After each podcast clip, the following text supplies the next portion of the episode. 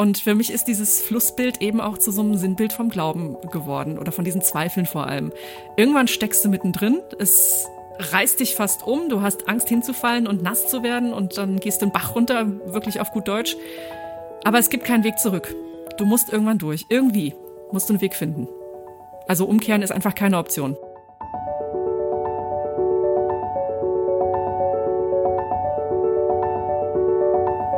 Der Flügelverleih.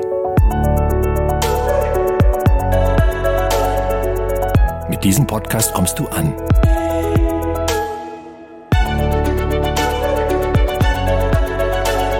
Bei Gott und bei dir.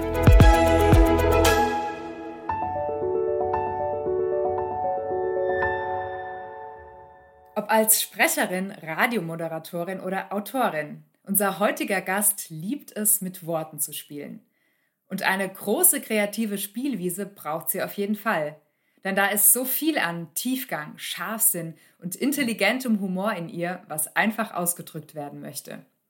Trotzdem kennt sie tiefe Zweifel an sich selbst und auch an Gott. Warum die aber gar nicht so schlimm sind und natürlich noch vieles mehr, erfahrt ihr in diesem Interview. Sie sagt über sich selbst, sie schreibt fürs Hören und hört nicht auf zu schreiben. Und wir finden, das ist auch sehr gut so. Herzlich willkommen, Katrin Faludi. Hallo. Und herzlich willkommen auch äh, hier im Cockpit, liebe Sigrid Offermann. Schön, dass du heute wieder dabei bist. Dank dir, Desiree.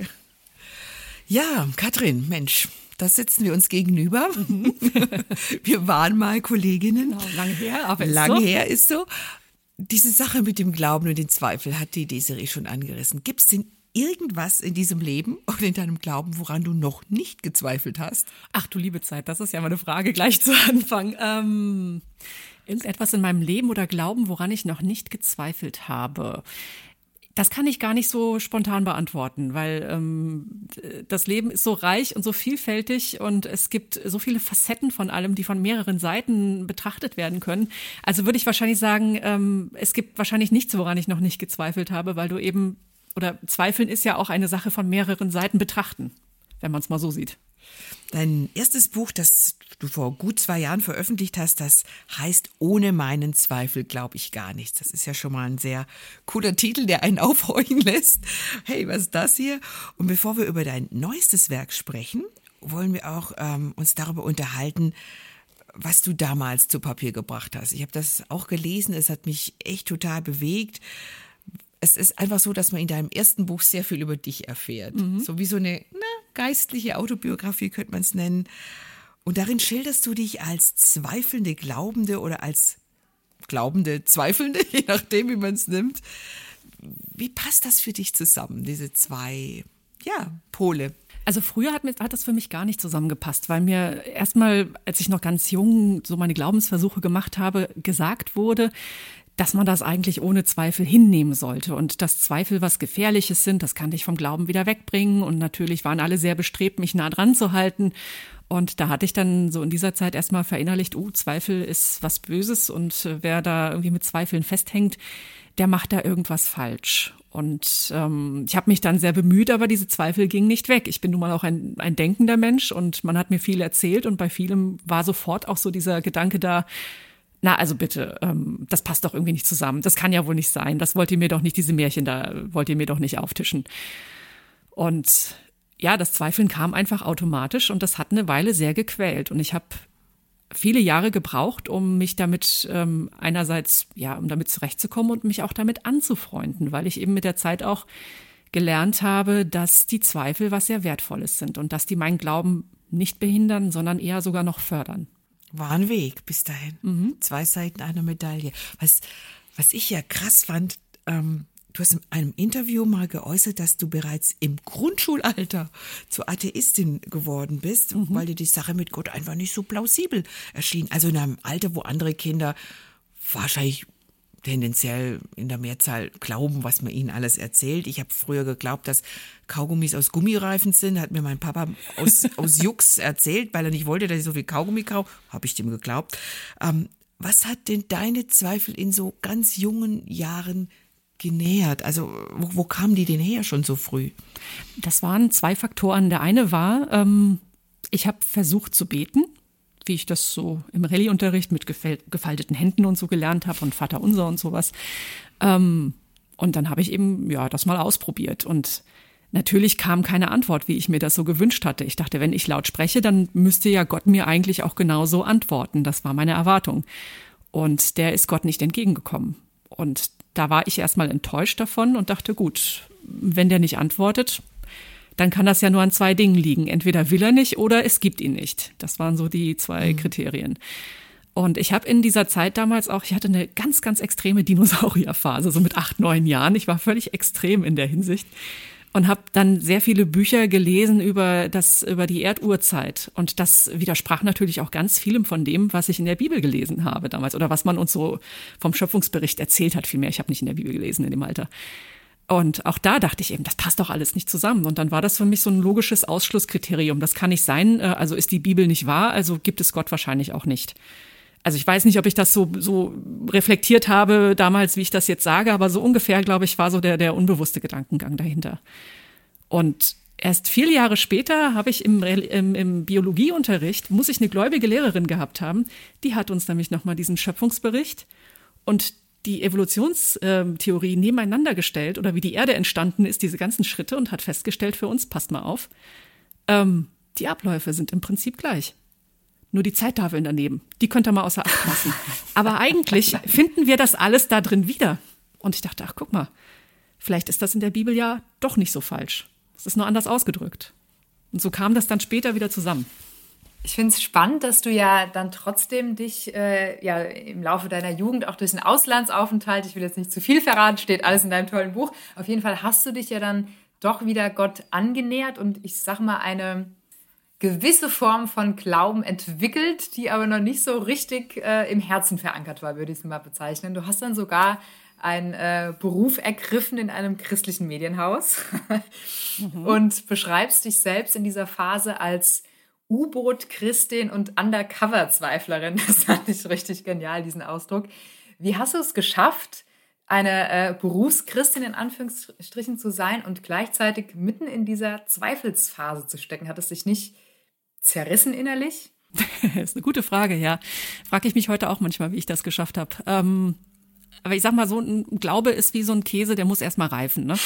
Und äh, ich habe ja, war ja auch Berufsanfängerin, ich musste auch noch reifen. Und ich habe in erster Linie in diesem Job sehr viel ja, Spielwiese gehabt, eben zum Kreativsein und zum Ausprobieren.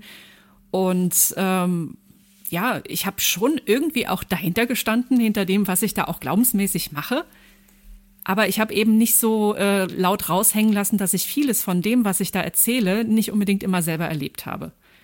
Ähm, da war ich auch nicht immer ganz aufrichtig, muss ich auch dazu sagen. Aber so war das damals. Man hat halt auch nicht unbedingt immer mit seinem Privatkram sich so rausgehängt. Das gehört ja auch nicht immer zur, zur Arbeit dazu. Aber ja, das war teilweise eine sehr ähm, aufreibende und schwierige Zeit. Und wenn das Pendel bei mir immer mal wieder mehr so Richtung Nichtglauben ausschlug, dann war das bei der Arbeit für mich oft auch problematisch. Aber ich habe eben, ja, stillgehalten und versucht so Augen zu und durch, das wird schon irgendwie. Mich würde interessieren, ob das damals noch gar nicht so, ähm, ich sag mal, gang und gäbe war, dass man auch innerhalb der Christenheit mal ehrlich über Zweifel und über seine persönlichen offenen Fragen spricht. Also hattest du das Gefühl, dass alle um dich herum sowas gar nicht kennen? Hast du dich so alleingelassen gefühlt mit, mit deinen Zweifeln? Ja, alleingelassen schon. Ich weiß nicht mehr, wer diesen Satz mal gesagt hat und in welchem Zusammenhang das mal aufkam bei der Arbeit, aber ich erinnere mich, dass irgendwann mal sowas fiel wie Zweifel sind eine Privatangelegenheit, das hat hier nichts zu suchen. Ähm, ich, ich zitiere das jetzt nicht wörtlich, aber das war so etwas, was ich mitbekommen habe und was mir vermittelt wurde. Ähm, in so einem Nebensatz eher. Aber das hatte schon ziemlich Auswirkungen, weil eben ich dann dachte, okay, das muss ich für mich selber irgendwie klären. Ich muss mein Glaubensleben selber sauber halten und hier bei der Arbeit muss das funktionieren. Das ist auch mein Job. Und ich glaube, davon sind wir inzwischen weg. Und das finde ich sehr gut. Ähm, ich habe auch Rückmeldungen von Kollegen bekommen, ähm, die das Buch gelesen haben und die gesagt haben, Mensch, mir ging's doch ganz genauso. Ach, krass. Und ich mir dachte, ach, hätte ich das damals mal gewusst, ja, wir hätten uns so gut unterhalten können. Ähm, da hat man sich einfach noch nicht so hinterm Busch hervorgewagt. Und ich nehme jetzt wahr, dass sich das ändert und dass da viel mehr Offenheit und auch Ehrlichkeit ist und dass das sehr gut tut. Das ist das schöne Wort, bei dem man sich immer verspricht, Authentizität. was man vor zehn Jahren kaum sagen konnte, ohne sich zu versprechen. Aber jetzt geht schon, weil man es öfter benutzt. Das ist wirklich was, was einen ja viel glaubwürdiger macht, wenn man das auch äußern darf. Genau. Wo man einfach nicht so d'accord ist, wo man nicht so weiß, was Sache ist und, und ach, ob man da so dahinter steht. Also, als ich dein Buch gelesen habe, habe ich schon gemerkt, dass es ein Ringen war und dass das schon auch ein Stück weit ein Leidensweg war. Ähm, diese Erwartung an dich selber, eigentlich muss ich glauben, aber wo soll ich es denn hernehmen? Ich kann es mir nicht von den Bäumen pflücken. Ähm, und du wolltest aber doch so gerne. Aber wenn ich dich heute hier so sitzen sehe und äh, reden höre, dann, dann äh, habe ich schon den Eindruck, dass du versöhnt bist mit dieser Geschichte. Dass du deinen Zweifeln mittlerweile auch durchaus was Positives abgewinnen kannst. Erzähl mal, was ist für dich das Gute dran, wenn man ähm, ja so ein, so ein Zweifel im Herzen behalten kann? Einer, der einen nicht zerstört, sondern der ja einen vielleicht wach hält. Hm. Ja, das ist vielleicht auch so ein bisschen so dieses, ja, die Schmerzen des Erwachsenwerdens loswerden. Also das war ja auch die Zeit vor allem, die ich in dem Buch schildere, war ich noch jung und junge Erwachsene. Und das ist ja eine Zeit, wo man sich sehr orientiert und sehr Halt sucht überhaupt und diesen Halt aber eben nicht hat. Das ähm, geht sicherlich äh, vielen jungen Erwachsenen in anderen Dingen ganz ähnlich. Bei mir war das eben so ein, so ein Glaubensthema, da hat sich das so ausgestrahlt. Und äh, manche Dinge regeln sich tatsächlich da auch mit der Zeit von selbst. Das lehrt Geduld, das lehrt auch Demut, das ähm, finde ich, das waren wichtige Schritte. Und jetzt im Nachhinein gucke ich drauf und denke mir, ja, das war nicht alles bequem, aber ich weiß dadurch jetzt auch, was ich, was ich so aushalten kann und dass Glaube erschütterlich sein kann, aber nicht umstürzen muss. Ähm, und äh, ja, je älter ich werde, desto mehr Grauzonen entdecke ich im Leben. Und das ist eigentlich spannend, da auch nochmal reinzuschauen, das auszuloten, nochmal neue Tiefen zu entdecken. Und dadurch werden mir dann auch ja Bibeltexte zum Beispiel einfach nochmal, die, die bekommen für mich plötzlich nochmal eine ganz neue Strahlkraft. Das hatte ich vor kurzem mit, ähm, da habe ich dieses Buch von Heino Falke über die schwarzen Löcher gelesen, ähm, wo er das äh, einerseits wissenschaftlich erklärt und andererseits eben auch seine Geschichte erzählt, wie er dazu kam, das zu entdecken oder zu fotografieren. Und da sagt er an einer Stelle, ähm, jede Realität beruht auf Licht. Alle Information ist Licht. Und da kam dann für mich zum Beispiel so ein Satz wie, äh, ich bin das Licht der Welt, hat für mich nochmal eine ganz neue Dimension bekommen. Und als junger Mensch siehst du sowas vielleicht noch nicht. Du musst da erstmal so ein bisschen reinwachsen. Und das finde ich so spannend, wenn sich solche Dinge plötzlich auftun und ich eben feststelle, ich weiß noch lange nicht alles. Ich weiß noch nicht mal bruchstückhaft was. Das ist toll. Es bleibt spannend. Genau. Ich frage mich gerade, ob so ein, ähm, ob ein zweifelnder Glaube nicht ein viel lebendigerer Glaube ist als einer, der keine Zweifel kennt, weil genau das du ja gerade beschreibst, ne? dass man durch seine Zweifel ja gezwungen ist, ähm, offen zu bleiben, immer noch mal genauer hinzugucken, immer noch mal tiefer zu fragen und nachzuspüren. Und das ist ja wirklich auch, also ich, ich, ich würde schon sagen, vielleicht widersprichst du mir da, kannst ja gleich mal was dazu sagen, dass es gute und schlechte Zweifel gibt. So heißt ja auch ein Kapitel bei dir es gibt ja schon Zweifel, die einen eher zerfleischen und nicht voranbringen, oder? Würdest du sagen, dass jeder Zweifel gut ist im Glauben? Nee, also man kann Zweifel unterscheiden. Auf jeden Fall. Ähm, es gibt eine Konstante im Leben, die ist Gott, die ist unveränderlich. Aber das Leben selbst ist es nicht. Wir schreiben in unserem Leben immer einen Bogen. Und äh, deswegen, was, äh, zu dem, was du eben noch gesagt hast, ein Glaube ohne Zweifel, der diesen Bogen nicht schreibt, der bleibt flach, der steht. Der entwickelt sich nicht weiter, wie man sich im Leben entwickelt. Und Zweifel sind ein Motor der Entwicklung. Also die, äh, egal in welche Richtung, ob es jetzt gute Zweifel oder schlechte Zweifel sind, aber Zweifel bringen dich im Leben in eine Richtung weiter. Und da gibt es natürlich die ähm, ja, zerstörerischen Selbstzweifel. Das sind in der Regel welche, die von oben hereinkommen, die in dein Leben hineingesprochen werden ähm, durch andere Menschen, die dich klein machen, die ähm, ja, in irgendeiner Weise eben schlecht mit dir umgehen. Viel, vieles davon liegt in der Kindheit auch. Und wenn man zu so einem Selbstzweifler erzogen wird, einfach durch fehlende Ermutigung und mehr ähm, Entmutigung, dann ist das natürlich auch eine Richtung, die das Leben nimmt. Nicht unbedingt eine positive. Das ist vielleicht ein Bogen, den das Leben nach unten schreibt, könnte man sagen. Und dann gibt es eben die anderen Zweifel, die guten Zweifel, nenne ich die einfach Hirn und Herz. Das sind die Zweifel, die aus uns selbst herauskommen die ähm, von unserem Denken und unserem Fühlen kommen und die ähm, ja reflektieren, die einfach die Frage stellen, ist das wahr? Und Jesus sagt, ich bin der Weg und die Wahrheit und das Leben. Ähm, wer also nach der Wahrheit fragt, der fragt im Prinzip nach dieser Logik nach Jesus. Der ist auf dem richtigen Weg. Und ich glaube, wenn man die Frage stellt an Jesus, ist das wahr? Da wird er dich niemals wegschicken und sagen, was stellst du denn für Fragen? Sondern wird dich einladen und sagen, frag weiter. Desiree, ich habe mich jetzt bei dem, was Katrin sagte, auch total an dein Buch erinnert gefühlt. Ganz da ehrlich, war ja wir was. saßen hier vor ein paar Wochen. ah. Da war was. Saßen wir vor ein paar Wochen hier miteinander und haben über dein Buch gesprochen. Ich glaube, du kennst das gut, was, was Katrin hier beschreibt, oder? Ich kenne das sehr gut. Ihr seid da ziemlich Deswegen kann ich ja parallel das, unterwegs. Das Buch auch so, ähm, also das ist ganz lustig. Ich bin damals ja auf dich zugekommen, Katrin, und habe gefragt, hast du nicht mal Bock, ein Andachtsbuch für Zweifler zu schreiben? Das ist was anderes geworden, jetzt habe ich es geschrieben. ja, ist doch gut. Wir haben beide so nochmal unterschiedliche Blickpunkte darauf, aber ich kann auch sagen, ähm, ja, es gibt diese Zweifel, die einen in die Abwärtsspirale der Selbstzerstörung mal drastisch ausgedrückt treiben können.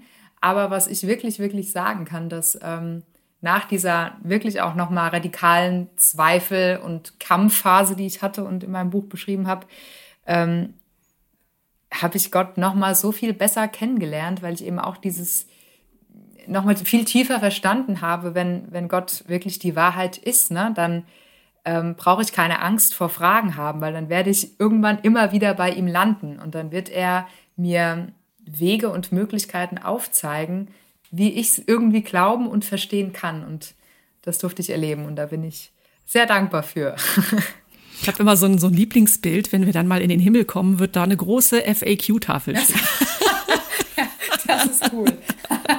Das ist echt cool, ja. Vielleicht brauchen wir die auch gar nicht mehr. Ich weiß ja, nicht. vielleicht kriegen wir die auch direkt eingepflanzt. ich fand bei deinem Buch nochmal so besonders, liebe Katrin, dass du ja so eine ähm, Parallele ziehst oder gezogen hast zwischen deinem Glaubens- oder auch Zweifelsweg und einem tatsächlichen Weg, den du gegangen bist, nämlich dem Jesus Trail in Israel und da ganz viele ähm, ja, Sinnbilder gefunden hast von Dingen, die dir widerfahren sind und die ausdrücken, was du in deinem Glauben so erlebt hast. Also wirklich, ich habe da teilweise Tränen gelacht von deinen Beschreibungen. Vielleicht kannst du mal ein Beispiel erzählen, wo dir was ähm, auf dieser Reise aufgefallen ist, was so total für auch deine Glaubensreise gestanden hat damals?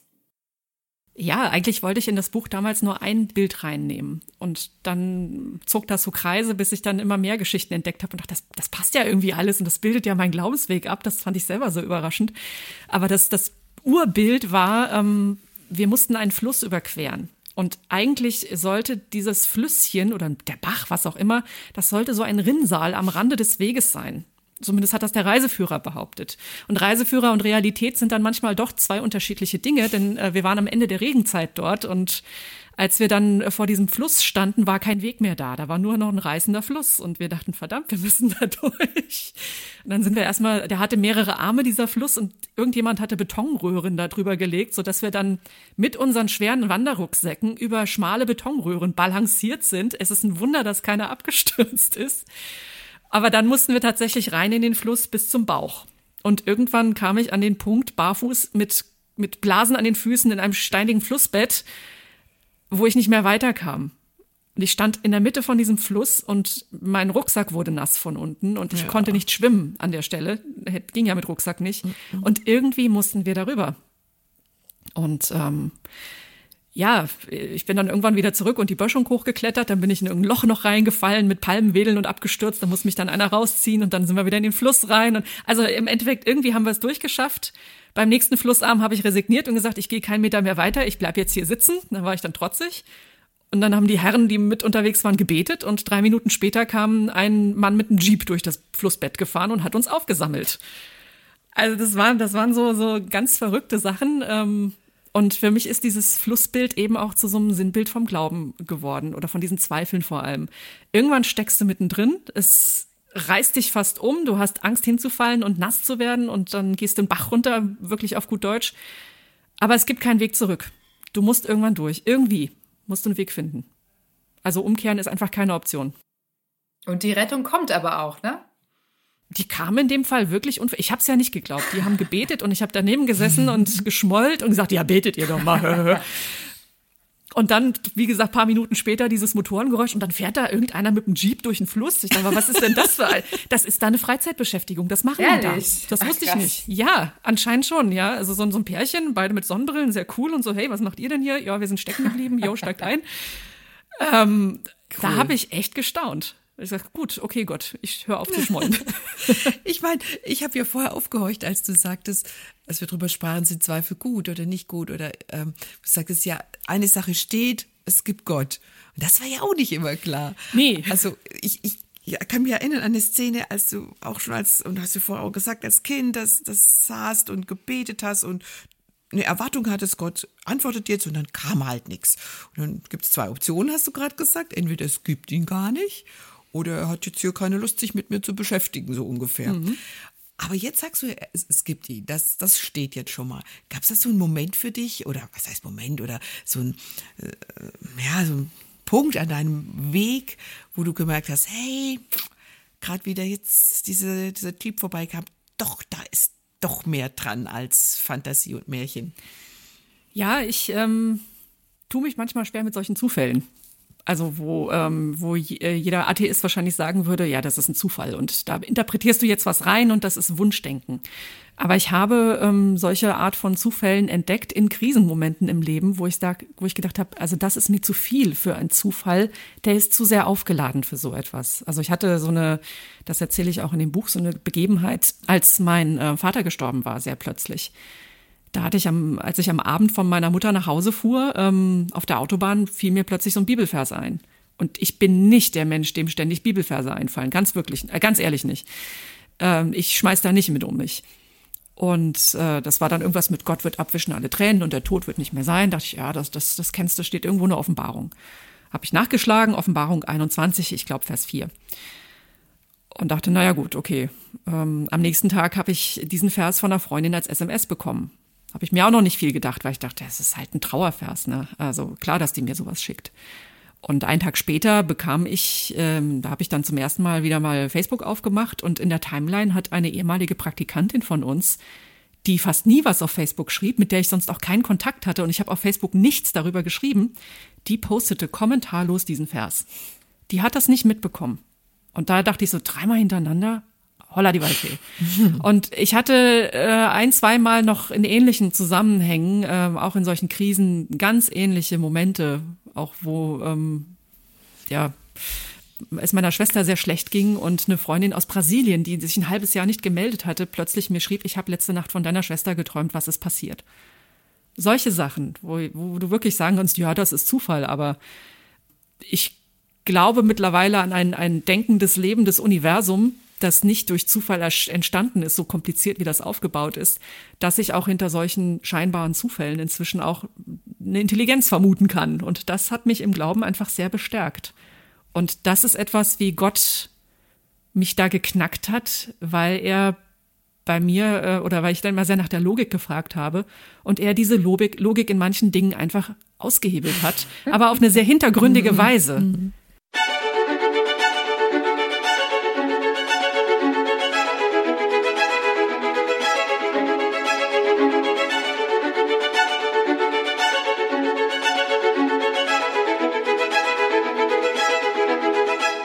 Finde es einfach cool, dass Gott quasi einen Weg gefunden hat, wie er dein Herz zu dein Hirn erreicht. Genau. Anders vielleicht, als du es erwartet hättest, aber er tut es. Genau. Das macht er bei jedem Mensch anders. Es, es gibt welche, da quatscht er sich ständig aus und macht irgendwelche großen Wunder. Und ich habe mir immer die Riesenwunder gewünscht und bei mir ist er still. Das muss ja auch irgendwas, ja, da muss er irgendwas mit bezwecken, denke ich. Vielleicht ist er still, weil du selber so voller Worte bist. Das kann sein, ja. Vielleicht muss ich auch stiller werden. Vielleicht ist das auch die Lehre daraus. Nein, das meinte ich gar nicht. Also ähm, die Desiree und ich, wir empfinden dich ja schon als eine begnadete Wortakrobatin, wenn man so deine Bücher liest. Ähm, woher kommt denn das bei dir, diese Liebe zu Sprache, zu Worten, zum Umgang damit? Das weiß ich gar nicht so genau. Das war einfach da.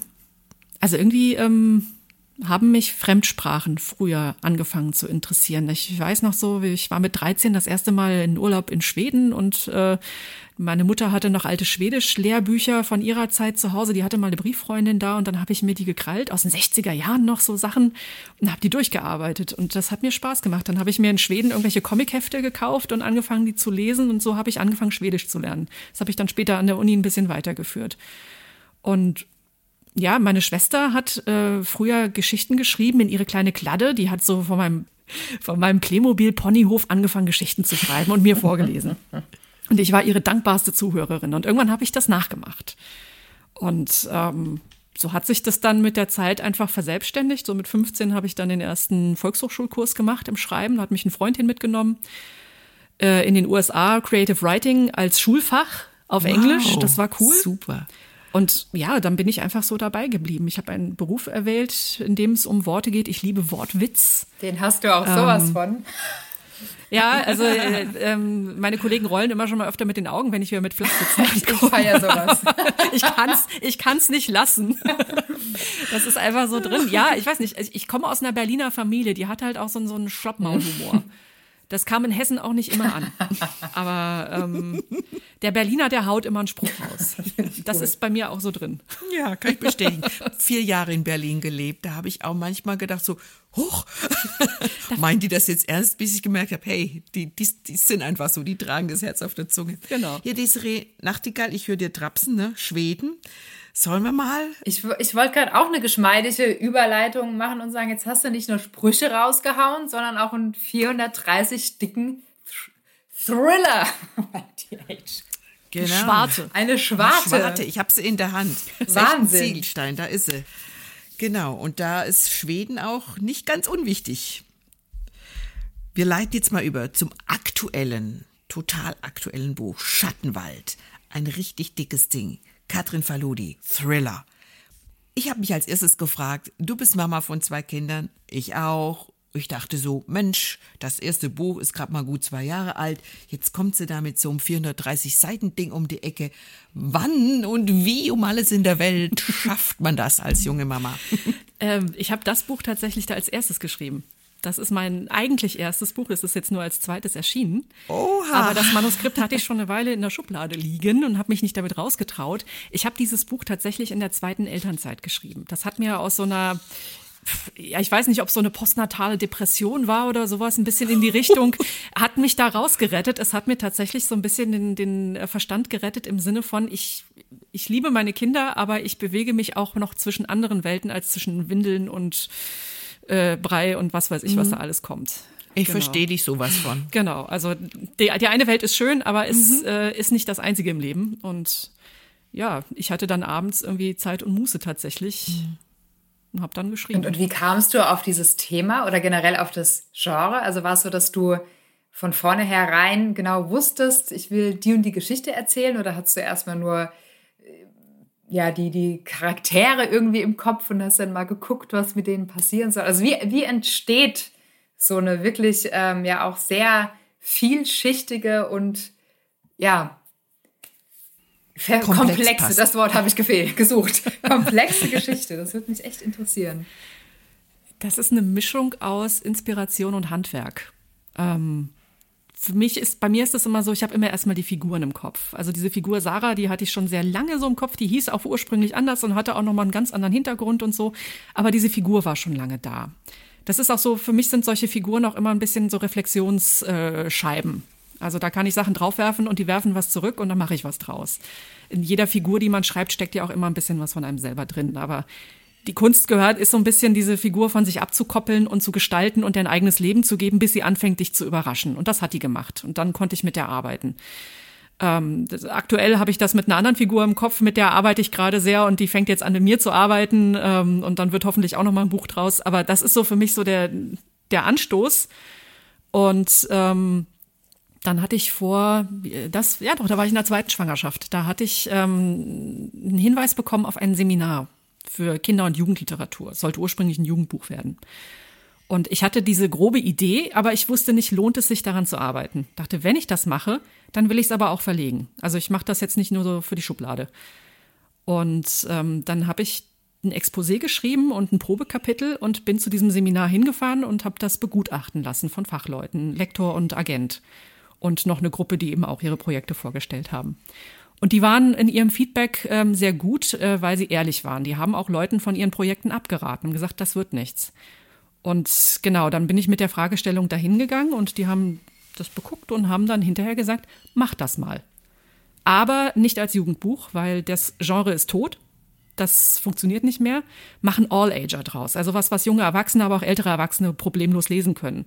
Mach die Figur älter, ändere noch ein paar Konstanten, aber dann probier das mal. Und das fand ich, äh, das war für mich so ein Startschuss. Und dann habe ich wirklich diese Geschichte geplottet wie auf dem Reißbrett mit der Option, dass sie mich trotzdem noch weiter überrascht. Aber ich habe wirklich auch viele dieser, dieser Irrungen und Wendungen äh, mir sehr genau überlegt. Ähm, da gibt's ja auch wirklich äh, gewisse Schemata, nach denen man gehen kann, die man natürlich auch noch mal abwandeln kann. Aber so Heldenreise und solche, solche Hilfsmittel, klar, ähm, habe ich mitgearbeitet und ähm, so ist diese Geschichte dann nach und nach entstanden. Aber ein wichtiger Teil ist natürlich auch das Schreiben selbst. Da ändert sich ständig noch mal was.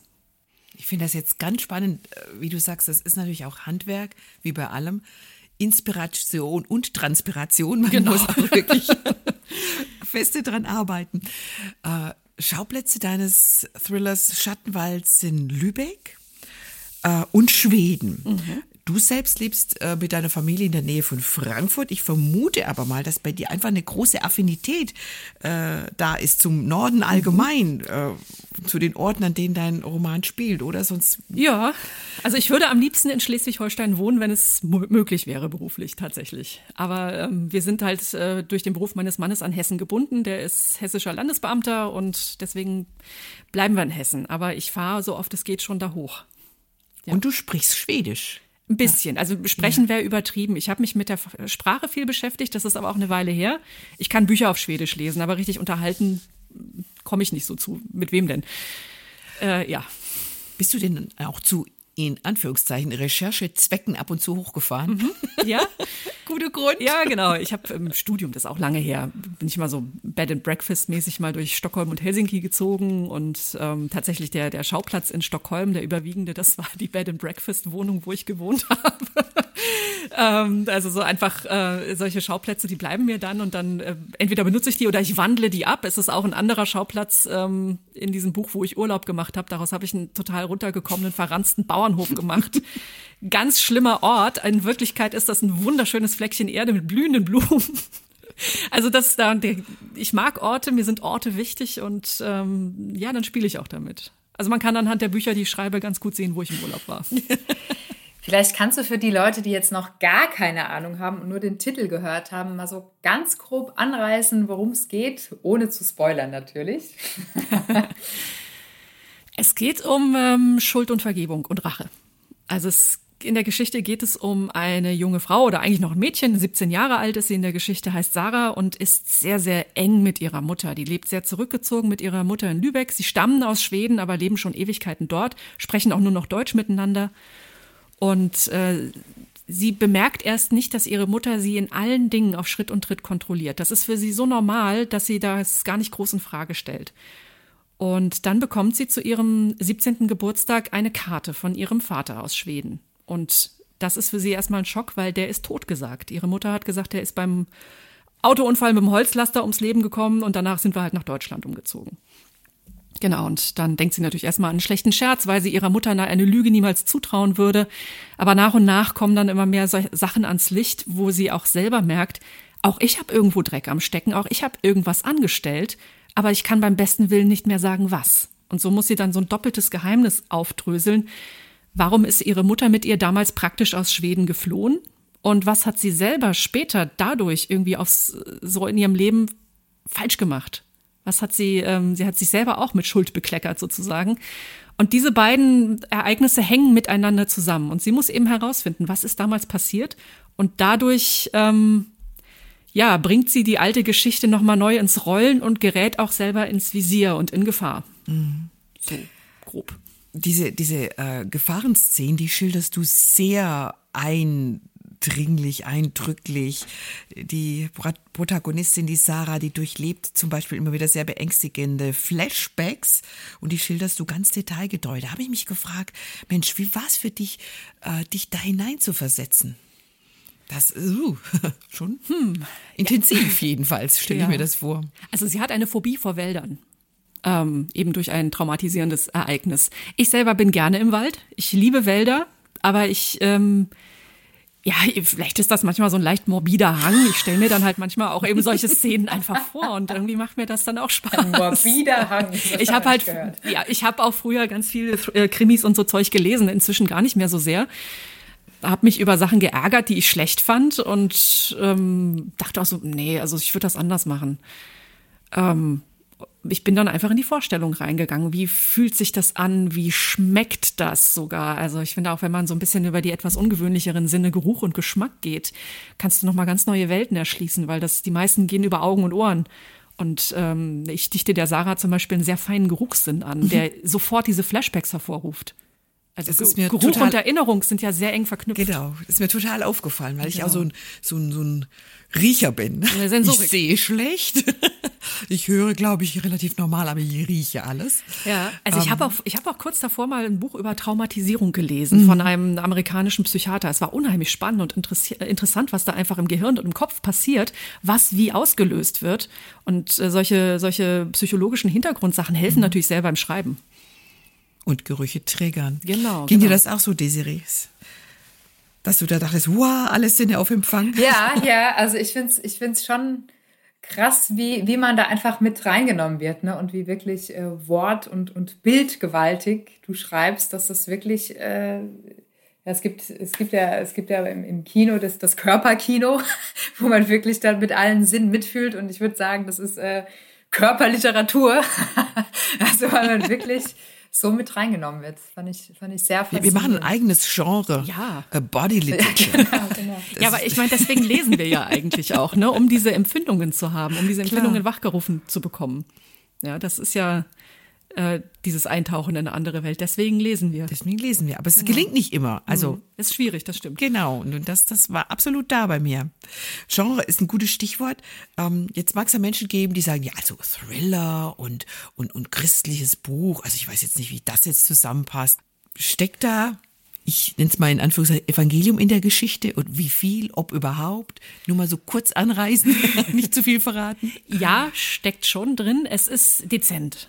Ich mag den Holzhammer nicht. Ich finde, ein gutes christliches Buch muss nicht aus äh, jeder Zeile triefen. Das ist eher etwas, was mich abschreckt. Ähm, ich finde, das ist wie mit dem Glauben im Leben an sich auch. Er ist dabei, er ist eine Grundlage. Man darf ihn spüren, man darf ihn auch riechen und schmecken, aber ähm, es darf jetzt auch nicht überwürzt sein.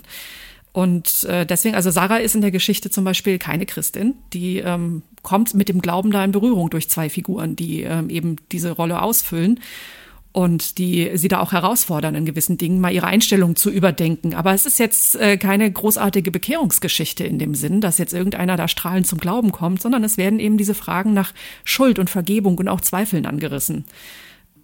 Wo ich dann denke, dass das ist ein Buch, das sich eben, dass man dann eben auch gut Leuten äh, mal in die Hand geben kann, die da eben nicht so beleckt sind. Also ich habe das jetzt von einer, von einer Leserin eine Rückmeldung bekommen, die nicht gläubig ist. Die sagte auch, ja, das mit diesen Gottpassagen, das ist mir schon irgendwie aufgefallen und so. Aber ja, sonst war es gut. Ne? da denke ich so, okay, wenn das lesbar ist, auch für Nicht-Christen, wunderbar. Aber ich möchte eigentlich so schreiben, dass es alle gut lesen können. Mhm. Und ja, ähm, äh, es sind diese Inhalte drin. Ich würde kurz was zitieren von einem Rezensenten, was ich sehr passend fand. Ideenreich und clever führt mich die Autorin durch diese Tragödie und kein einziger Leser wird behaupten können, ab der Hälfte oder zu Beginn des letzten Drittels hätte man erahnen können, wo die Fahrt hingeht. Nein, erst auf der buchstäblich letzten Seite löst Katrin Faludi alle Geheimnisse auf. Christliche Thriller sind immer so eine Sache. Und gute christliche Thriller sind nach wie vor eine Seltenheit auf dem deutschen Buchmarkt. Schattenwald zähle ich zu den sehr guten Thrillern. Ich mag nicht glauben, dass das der Debütroman der Autorin ist. Das geht auch runter wie Öl. Das, ich schwebe hier gerade einen halben Meter über meinem Stuhl. Nein, und ich finde, das hat der Christian Döring geschrieben, ein wirklich sehr, ähm, ja, renommierter Rezensent, sagen wir es mal so. Ja, und ich finde wirklich, der hat das sehr auf den Punkt gebracht, weil das ist auch das, womit ich persönlich mir oft so schwer tue bei fiktiver christlicher Literatur generell, wenn man oft das Gefühl hat, die Handlung ist nur eine Vorlage, eine Schablone, um zu preachen. Und das finde ich so wunderbar erfrischend und anders bei dir, dass es wirklich auf eine ganz natürliche, unaufdringliche Art und Weise eingeflochten ist und so viel vom Leben selbst abbildet, ne? wo auch nicht immer alles mit der chlorreichen Bekehrung endet, sondern vielleicht auch erstmal nur mit offenen Fragen und inneren Prozessen, die angestoßen werden. Und ich finde, ja, dieses Feedback ist schon, da kann man sich was drauf einbilden, liebe Katrin. Habe ich mich drüber gefreut, tatsächlich. Ja. Und wenn, wenn wir jetzt gerade schon am Loben sind, was mir aufgefallen ist, was auch wenige können, ist, dass es so ein, nicht nur ein All-Age-Buch ist, sondern auch ähm, von Frauen wie Männern gleichermaßen gut gelesen werden kann. Es gibt ja doch sehr viele Bücher, die sich doch eher an Frauen wenden, weil eben Frauen einfach viel mehr lesen. Es ist einfach so, das lässt sich auch nicht schön reden. Ähm, aber das ist ein Buch, das äh, können beide Geschlechter gleichermaßen sehr gut lesen, glaube ich, und, und, uns bleibt spannend. Also Darf ich, ich mal kurz was da einwerfen an der Stelle? Ja, wirf. Es, es ist tatsächlich, ich will mich da nicht unbeliebt machen, aber mir ist tatsächlich die christliche Buchwelt ein bisschen zu pastellig. Hm. Ja. Also sehr, sehr, sehr viel pastellfarbene Bücher in den Regalen. Und ich dachte mir so, mach doch mal was Schwarzes rein. So, bitteschön. Und hat, hat unsere Grafik das nicht schön Die gelöst? hat das toll gemacht. Ich bin ganz, äh, ganz begeistert. Aber es gibt trotzdem pastellige Schmetterlinge auf deinem Cover. Genau. Ja, das stimmt. Das ist ein, das ist, das war jetzt so ein bisschen mein, meine, meine Zugeständnis. Aber äh, meinst du, diese, wir könnten nach den Schmetterlingen fragen oder verrät man da zu viel? Ja, wir fragen Katrin. Frag mal, ja. ja, komm, was, was, was machen die drei netten kleinen Schmetterlinge in diesem düsteren die, Schattenwald? Diese Schmetterlinge tauchen immer wieder auf, auch in Flashbacks. Es gibt dann auch eine Szene, wo ähm, Sarah sich in, sie verliebt sich in einen Breakdancer und er bringt ihr dann einen Move bei, der Butterfly heißt. Und äh, sie sagt dann an einer Stelle, ich kann Schmetterlinge überhaupt nicht leiden. Und äh, das ist das ist tatsächlich eher, also was heißt, ich kann Schmetterlinge nicht leiden, aber das ist tatsächlich so ein bisschen ein Satz, der von mir kommt. Ich bin nicht so ein Schmetterlingsfan, der jetzt oder jemand, der überall Schmetterlingsmuster drauf haben muss. Also das gefällt mir einfach nicht. Und dachte immer so, wenn irgendwas für Mädchen ist und für Frauen ständig sind überall diese Schmetterlinge drauf. Meine Dann Güte. Dann sind sie auf dem jetzt Cover auf meinem eigenen Buch drauf. ja, das ist so ein bisschen die Ironie an der Geschichte, aber ich ja, ich ich mag es auch gerne mal so ein bisschen an diesen Klischees darum zu säbeln. Das macht mir einfach Spaß. Warst du froh mit dem Cover? Äh, ja, sehr. Ähm, ich habe, ähm, es nimmt Bezug auf eine Szene im Buch auch. Genau. Genau. Und ähm, ich hatte dann so mit meinen bescheidenen Photoshop-Kenntnissen eine grobe Idee ähm, mal an eure Grafik gegeben, gesagt, könnt ihr das irgendwie besser machen? Und das haben sie besser gemacht. Wie schön. genau. Und es ist nicht pastellig und es ist kein, kein Frauencover. Ist es nicht. Trotz der kleinen süßen Schmetterlinge. Mhm. Ich, ich, eine Frage, die ist eigentlich jetzt nicht so tiefgehend äh, sinngreifend, aber es interessiert mich einfach total. Ähm, da ist außer Schweden und Wälder kommt auch ganz viel Basketball drin vor in deinem Buch. ja. wie, wie, kommt, wie kommt das denn da rein? Das weiß ich auch nicht. ich war im Basketball immer ganz schlecht. Ich kann das überhaupt nicht. Du musst ja, Grundkenntnis muss ja haben, so ja, mit den Dribblings hab, und wie man spielt und wie man uh, abwehrt ja, und das so. Das habe ich fürs Buch recherchiert. Ich, ähm, cool. ich bin auch mal mit meinem Mann früher mal bei, ähm, wie heißen sie, Skyliners von Frankfurt, mal bei Spielen gewesen. Es hat Laune gemacht, das war cool. Es ist schon ein, ein tolles Spiel, äh, aber es ist so schnell, dass ich selber beim Zugucken gar nicht kapiere, was da eigentlich passiert und zack ist der Ball im Netz. Das ist faszinierend. Und dann habe ich mir das mal so ein bisschen für das Buch runtergebrochen weil ich fand, die Figur braucht irgendein, die braucht irgendwas, ja, sie hat so ein bisschen was Obsessives in manchen Dingen und das braucht sie halt dann mit ihrem Sport. Also ich habe aus der eine wahnsinnig sportliche gemacht, die immer in Bewegung ist, was auch so ein bisschen mit ihrer Geschichte zu tun hat, wie sich später herausstellt, dass sie eigentlich sich nicht gerne in Räumen aufhält. Aber so, dass die Basketballerin ist, das kam mir halt einfach und dachte ich, oh, jetzt musst du dir das irgendwie anlesen. Das hat auch nicht immer Spaß gemacht, aber ich hoffe, ich habe es so hingekriegt, dass es einigermaßen äh, für Basketballkundige ähm, okay ist. Ja. Also für so Unkundige wie mich klang es total plausibel. Gut. ja, ich glaube, Desiree, so langsam wird es Zeit, dass wir uns aus dem Schattenwald wieder rausschleichen. An die Sonne.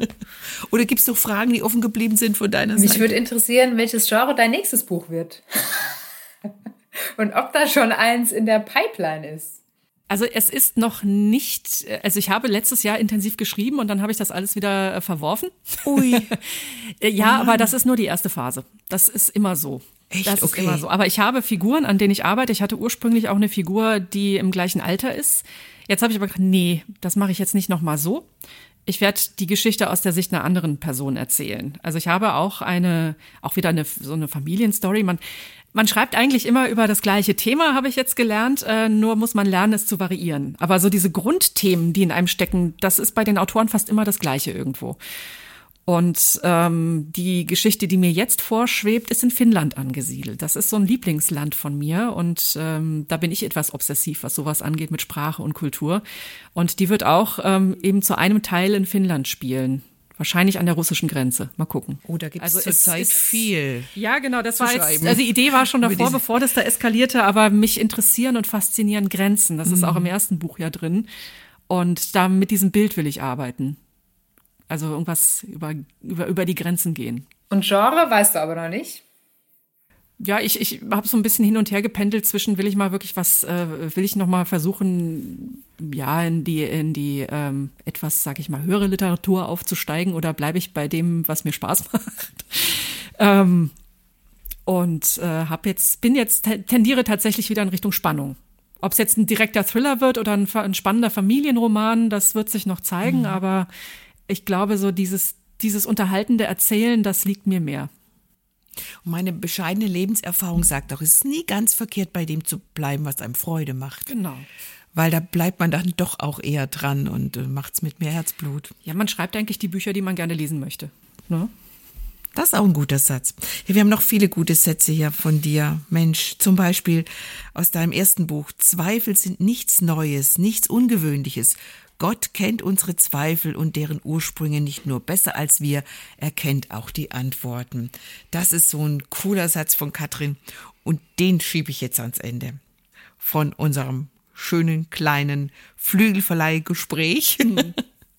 Sonst wird's wirklich, wird die Gefahr zu groß, dass wir noch zu viel über den Schattenwald sprechen, oder Desiree? Genau. Und wer es jetzt vor Spannung kaum noch aushält, den Thriller Schattenwald von Katrin Faludi, den erhalten alle, wie sie wollen, im Buchhandel ganz klar. Und besonders freut sich wahrscheinlich auch der christliche Buchhändler in der Nähe über Unterstützung. Die brauchen uns wirklich auch als Käufer. Ich finde es eine absolut lesenswerte Sommerlektüre. Ob im Urlaub oder zu Hause, ganz egal. Wer nach Schweden fährt, nach Norden, der muss es sowieso mitnehmen. Das ist klar. Genau. Oder nach Lübeck. Oder nach Lübeck, genau. Eine schöne Stadt. Ein paar Marzipan, Kartoffelchen dazu essen Genau. und das lesen. Ja, ganz, ganz herzlichen Dank an dich, liebe Katrin, dass du bei uns warst, äh, für deine offenen Worte, für deinen Einblick in dein Schreiben, in dein Handwerk, in deine Gedanken, auch in dein Zweifeln und Ringen. Ja, ich habe zu war danken. super. Hat mir viel Spaß gemacht. Dankeschön. Dank dir auch. Ja, dir auch, Desiree. Danke, Sehr gerne. dass wir wieder miteinander fliegen durften. Immer wieder schön. Genau. Und wir danken auch allen, die uns zugehört haben. Ach so, und eins will ich noch sagen. Wer nicht so auf Spannung steht und trotzdem ein richtig gutes Buch lesen will, nicht vergessen, ohne meine Zweifel glaube ich gar nichts. Das ist ja das erste Buch. Und in dem kann man unseren Gast auf ihrer Reise durch Israel begleiten und ja, auf ihrem Weg durch die Windungen des Zweifels auch eine echt bemerkenswerte Lektüre.